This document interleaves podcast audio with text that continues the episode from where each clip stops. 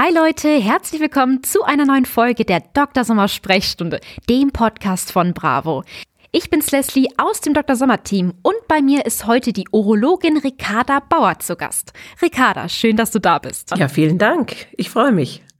Und gemeinsam gehen wir heute der Frage auf den Grund, die uns im Dr. Sommer Team immer wieder erreicht. Die lautet nämlich, welche Penisgröße ist normal?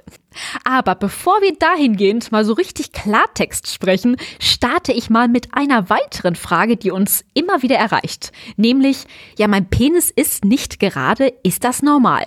Ja, was ist denn die Antwort darauf, Ricarda? Ist bei den meisten nicht. Gehört so. Auch die Banane ist krumm. Genau, auch die Banane ist krumm. Also es gibt ganz, ganz wenige Männer, die wirklich ein ganz strikt geraden Penis haben, so wie die linke und, der, und die rechte Körperhälfte nie gleich und symmetrisch ist, so ist auch der Penis nie ganz schnurgerade. Es ist komplett normal, da muss man sich überhaupt keine Gedanken machen und nicht permanent das Maßband anlegen. Also Jungs, jetzt wisst ihr Bescheid. Und nachdem wir das jetzt schon mal geklärt haben, kommen wir jetzt auch zur Sache. Genauer gesagt zur Penisgröße. Sag mal, Ricarda, was meinst du? Wieso stellt Mann diese Frage?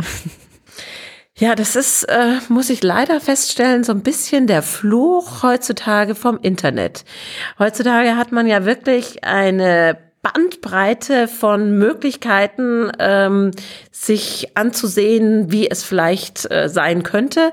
Und das Problem ist halt im Internet, das zeigt nicht die Realität. Ja, Pornos, Internet, es hat nichts mit Realität zu tun, sondern das sind immer irgendwelche geschönten Bilder. Es ist nie so, wie es für einen normalen Mann ist.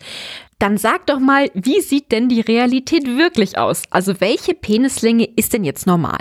Ein ausgewachsener Mann, ich rede jetzt nicht über einen Teenager, ein ausgewachsener Mann, der durchschnittliche Penislänge sind 12,5 Zentimeter.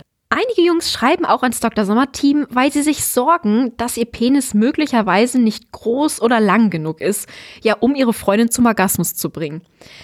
Kannst du als Urologin, ja, was diese Frage angeht, Entwarnung geben, Ricarda?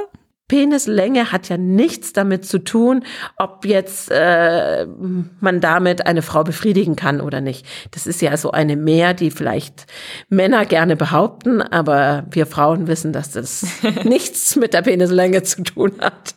Ja, und viele Jungs wissen ja auch nicht, dass es weniger was mit der Länge als zum Beispiel auch mit, mit, mit dem Umfang, mit der Dicke mhm. zu tun hat. Ja, und auch der Umfang darf man natürlich nicht im unerregierten Zustand sich angucken, in die Schwellkörper mal ordentlich Blut reingekommen, sieht die Sache häufig ganz anders aus. Ja, also der unerregierte äh, Zustand eines Penis sagt erstmal gar nichts. Aber Ricarda, wo müsste sich denn ein Junge Sorgen machen, was ja das Aussehen des Penis angeht? Wenn man es mal so sagt, sei es die Länge, der Umfang, wie er gebogen ist, gibt es da irgendwie doch, ähm, ja, sag ich mal, Kriterien, wo du sagst, okay, wenn es so und so ist, hey, dann komm doch mal vorbei.